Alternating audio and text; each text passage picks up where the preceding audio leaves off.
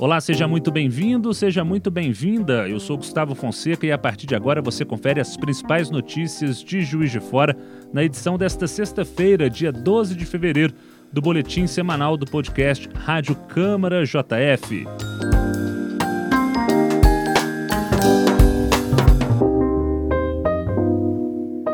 Hoje ao meu lado a repórter Maria Judite Possani, que chega com seu primeiro destaque. Tudo bem, Judite? Tudo jóia, Gustavo, e um oi para quem está ouvindo esse podcast. E essa semana de 8 a 12 de fevereiro foi uma semana de muita atividade aqui na Câmara Municipal de Juiz de Fora. Foi a semana das cinco últimas reuniões ordinárias do mês de fevereiro. E o plenário da Câmara sediou uma audiência pública sobre metas fiscais da Prefeitura de Juiz de Fora e também foi palco para quatro reuniões públicas. Entre essas reuniões públicas, talvez a que mais mais tenha gerado debate foi a reunião que discutiu a questão da volta às aulas, que reuniu vereadores, prefeituras, sindicatos, especialistas, além de famílias e estudantes. Essa reunião foi convocada pela Comprec, que é a Comissão Provisória de Recuperação Econômica daqui da Câmara inclusive dividindo muitas opiniões sobre a forma de retorno, né? Presencial, remota ou híbrida. O presidente da Comprec, o vereador Sargento Melo Casal, do PTB, falou sobre a pertinência do amplo debate público sobre o retorno das atividades da educação no município. É de agora o que nós estamos pensando em fazer é pegar a fita, né, que o CD, como for, para enviar para o Ministério Público, para que ele acompanhe posteriormente o que foi conversado aqui, para que tenha aí a, a, a, o seu pensamento e as suas ações junto ao as cobranças ao executivo, aos direitos das crianças. É, também faremos um contato individual com os secretários, que, que é o, o, o Inácio, né, o secretário Inácio, a secretária de Educação, para ver quais são os planejamentos para Juiz de Fora do retorno.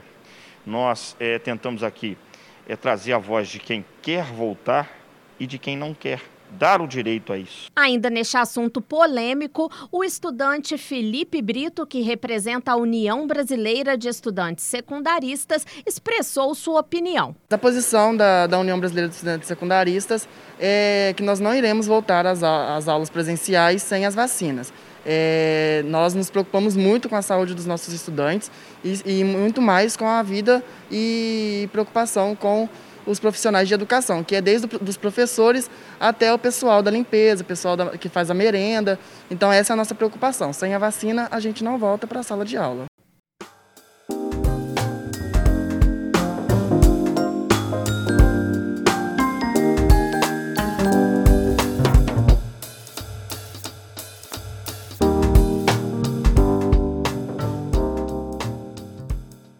E também nessa semana, representantes da Mercedes-Benz apresentaram números e perspectivas da fábrica no município. Houve uma plena discussão com os vereadores, prefeitura e sindicato sobre o desenvolvimento econômico da cidade. Exatamente, Gustavo. Quem convocou essa reunião com a Mercedes-Benz foi o presidente da casa, o vereador Juraci Schaefer, do PT. Schaefer se mostrou preocupado com a situação da fábrica em Juiz de Fora depois do que aconteceu lá no estado de São Paulo com a fábrica da Ford. Vamos ouvir o que ele disse.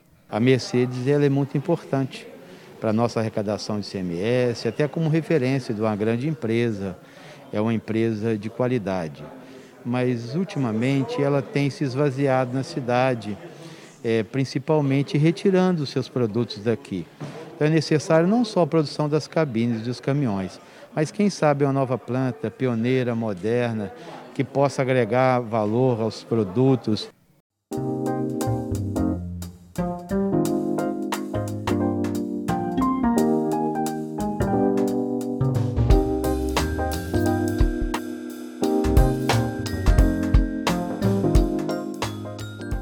Assunto que foi destaque essa semana aqui na Câmara, Gustavo, foram os alagamentos que acontecem na cidade durante o período das chuvas.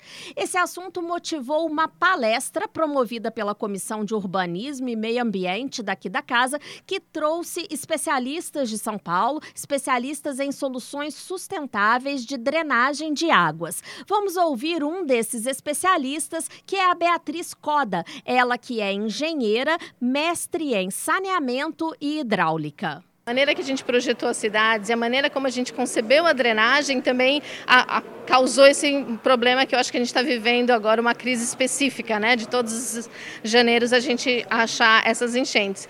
E aí acho que apresentaram muito bem, quer dizer, as soluções são caras e, e elas não vão resolver.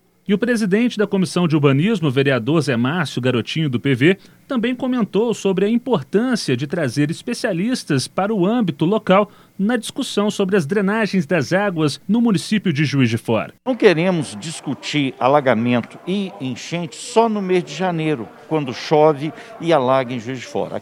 A gente quer que essa discussão ela seja duradoura e permanente, para que no próximo período de chuva a gente tenha minimizado alguma coisa desses danos. Ainda dentro deste assunto, falando da situação das enchentes que acontecem em Juiz de Fora, uma reunião pública também aconteceu no plenário da Câmara durante a semana através do requerimento do vereador Bejane Júnior, do Podemos. Dentro dos problemas das enchentes do município de Juiz de Fora, estiveram presentes a secretária de governo, Cidinha Lousada, o diretor-presidente da CESAMA, Júlio César Teixeira, o subsecretário de Defesa Civil, Luiz Fernando Martins, entre outros membros do Executivo Municipal.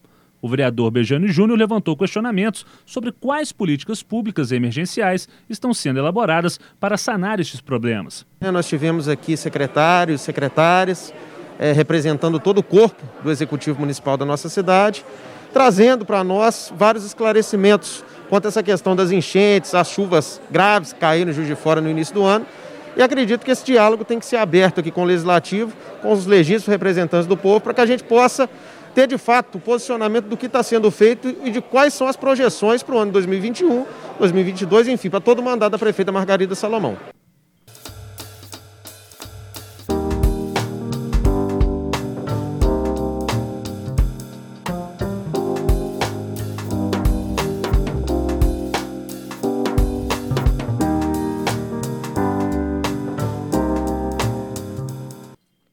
Nesta semana aconteceu a primeira reunião da Comissão de Direitos Humanos daqui da casa.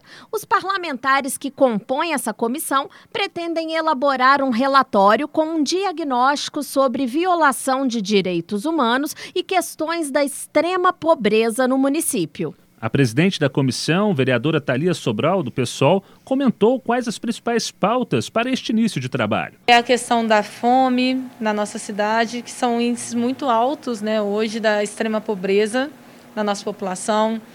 A população de rua, problema com documentação básica, civis, questão da é, moradia, né, falta de moradia na cidade, é, violência contra a mulher, LGBTs, negros, a questão dos imigrantes. Outra comissão que promoveu sua primeira reunião foi a especial dos agentes comunitários de saúde e dos agentes de combate a endemias. Os vereadores estiveram com representantes das duas classes. Entre as pautas, os agentes reivindicam o plano de carreira, as gratificações dos anos de 2018 e 2019 que não foram pagas, além de uniformes e EPIs adequados à sua rotina.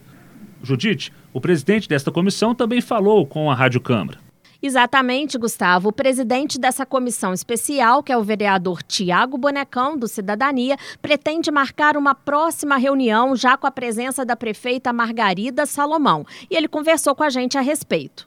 Essa comissão ela foi criada para escutar todos os agentes de saúde, de endemias, porque é uma categoria que luta há muitos anos e a gente sabe que no final vem sempre a desculpa que não tem dinheiro, não tem recursos para ajudar a valorização dos servidores. Ficou marcado que antes da segunda reunião, para a gente estudar todo o planejamento, vamos encontrar com a nossa prefeita Margarida Salomão para tentar adquirir os recursos atrasados deles das gratificações desde 2018 e 2019.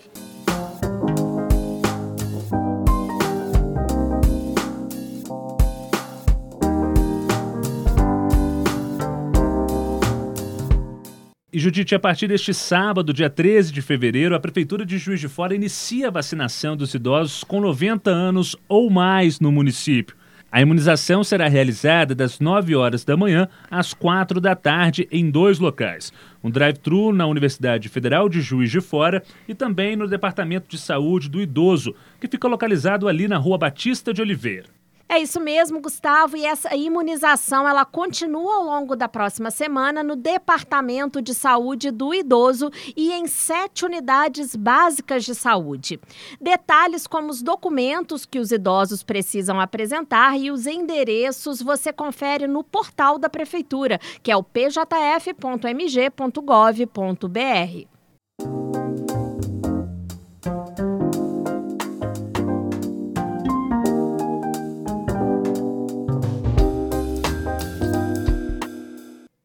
Outra novidade que a gente traz hoje, Gustavo, é que a Câmara começou a divulgar esta semana um recurso para participação popular direta nas audiências públicas durante esse período de pandemia.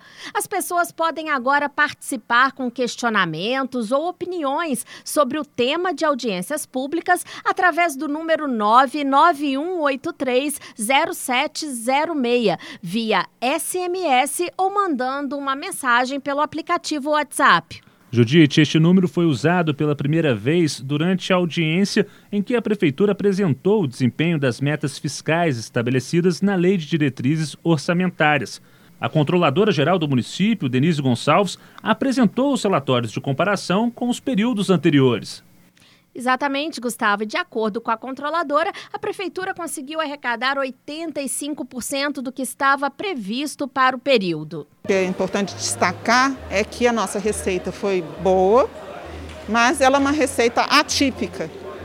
Ela foi muito em função dos repasses do, do governo federal e, em função disso, até o índice de despejo pessoal ficou bem abaixo do, do prudencial mas ressalto novamente que é uma receita atípica, transitória. Então, é, ano de 2021 vai ser muito difícil ainda, é, em função de, de, toda a pandemia ainda. Então, eu, eu ainda tenho uma preocupação.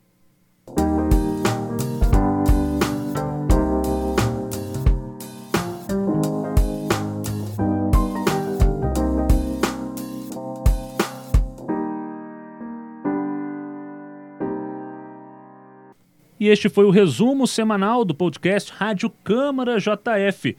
Obrigado, Judite, pela companhia. Por nada, Gustavo. Foi um prazer. Até a próxima. Essas e outras informações você encontra em nossos canais, o câmarajf.mg.gov.br e também através do YouTube da JF TV Câmara. Até a próxima.